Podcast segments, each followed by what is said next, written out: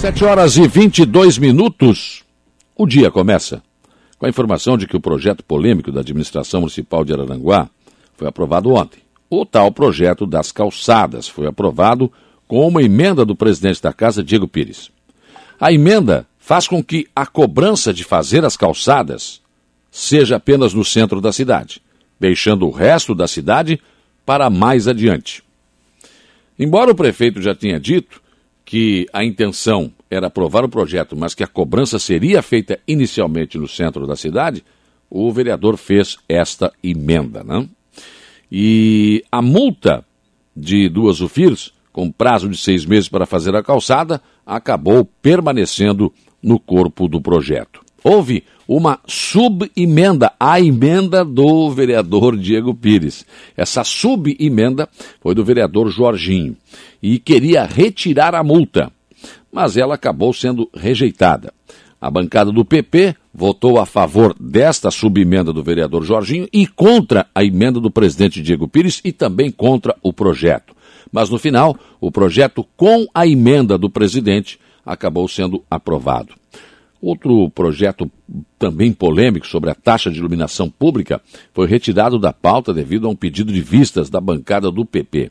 Mas o, o líder do governo na casa, José Carlos da Rosa, o Neno Fontoura, já avisou que não aceitará mais pedido de retirada e que o projeto irá à votação na sessão de amanhã, sexta-feira.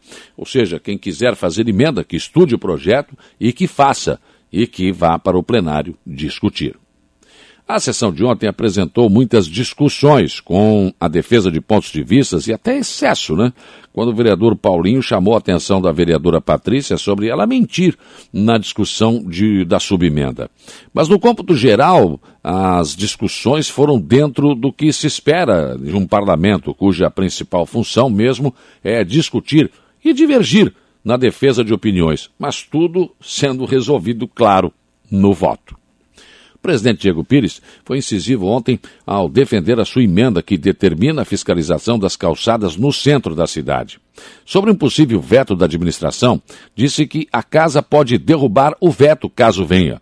Sobre ser inconstitucional, disse não ter conhecimento a respeito e disse também que a cidade precisa mudar e que a mudança vem pela coragem de políticos que precisam assumir suas funções e deixar de jogar para a torcida. Quando a, quanto à multa, disse estar convicto de que, se não houver multa, nada acontece, porque sem multa ninguém faria calçadas. E salientou que no centro da cidade existem pessoas que têm terrenos que valem mais de um milhão. Não conseguem fazer uma calçada? Coloca o vereador. O presidente também cobrou do vereador Jorginho sua renúncia da mesa diretora antecipada. Disse que queria cumprir na íntegra o acordo feito de renúncia coletiva da atual mesa diretora no final deste ano, para o vereador Jair Anastácio assumir. Diego Pires disse entender que o vereador poderia esperar um pouco mais para cumprir o acordo na íntegra. Demontran está informando que no dia 12 de dezembro, a partir das 17 horas, o trânsito estará fechado nas vias do entorno da Casa da Cultura, nas avenidas Coronel João Fernandes e 7 de setembro. As duas avenidas ficarão fechadas devido à apresentação do Coral das Crianças do CRAS nas janelas da Casa da Cultura. Assim que o evento terminar, as vias serão liberadas ao trânsito novamente. Santa Catarina recebeu o, ontem mais 65 mil doses da vacina Janssen para aplicação do reforço com a segunda dose da vacina contra o Covid-19 em adultos. A aplicação será por eh, livre demanda, sem orientação por faixa etária, e cada município ficará responsável por desenvolver estratégias próprias de vacinação dentro da sua realidade. Mais de 260 mil catarinenses já estão aptos e podem procurar pela dose de reforço, como destacou o, diretor da Vigilância Epidemiológica de Santa Catarina, João Fuch. A recomendação do Ministério da Saúde para a vacina Janssen é que adultos recebam a dose de reforço do mesmo imunizante, respeitando o intervalo de dois a seis meses da primeira aplicação.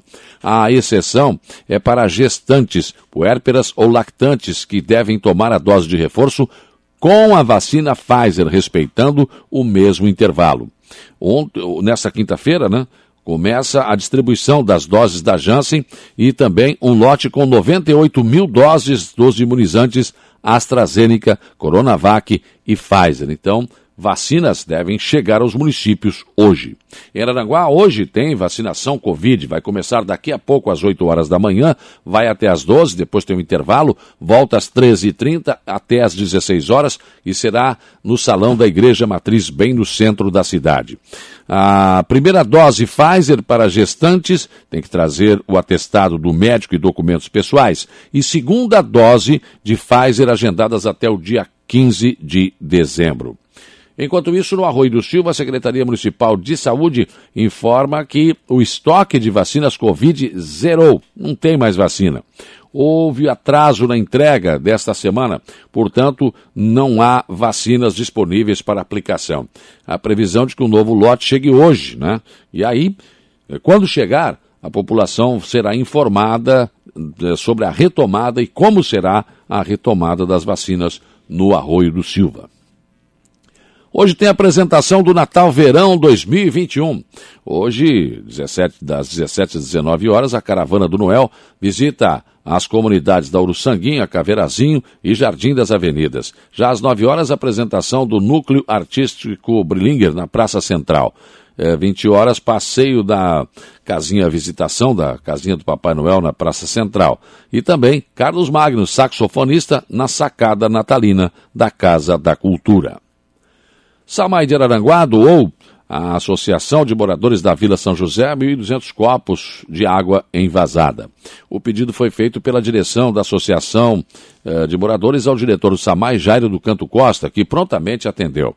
Os copinhos com água serão utilizados hoje à noite, quando a Associação de Moradores reinaugura seu salão comunitário, agora dotado de total infraestrutura e isolamento acústico. Conforme já havia antecipado aqui no programa, o prefeito de Aranaguá, César César, está em busca de uma Maria Fumaça para colocar no bairro Barranca. O prefeito esteve em Tubarão, onde tratou do assunto, junto à ferrovia Tereza Cristina. O prefeito quer colocar a máquina no bairro Barranca como ponto de atração turística, resgatando assim a história do bairro. O trem foi durante muitos anos o principal meio de transporte para tudo que chegava e saía de Araranguá. E a estação era ali, no bairro Barranca. O governo do estado está liberando 90 milhões para operações tapa-buracos em estradas estaduais. Além de operação tapa-buracos, em alguns casos, a verba também servirá para roçadas. Em nossa região, apenas a SC 290, que liga Santa Rosa do Sul à Praia Grande, receberá recursos. Por falar em tapa-buracos, está mais do que na hora da AMESC resolver os problemas da rodovia Jorge Lacerda. A temporada de verão está às portas e os buracos tre no, trevo, no trecho do trevo das praias em direção a Araranguá não foram tapados. O prejuízo fica para quem cai nos buracos e a vergonha para receber turistas que sempre vêm desfrutar das nossas praias e belezas naturais. Ainda dá tempo. Afinal de contas, tapar buracos não demora tanto assim. Basta querer Basta fazer ou colocar alguém que resolva realmente e não somente faça política. Pensem nisso enquanto lhes desejo um bom dia.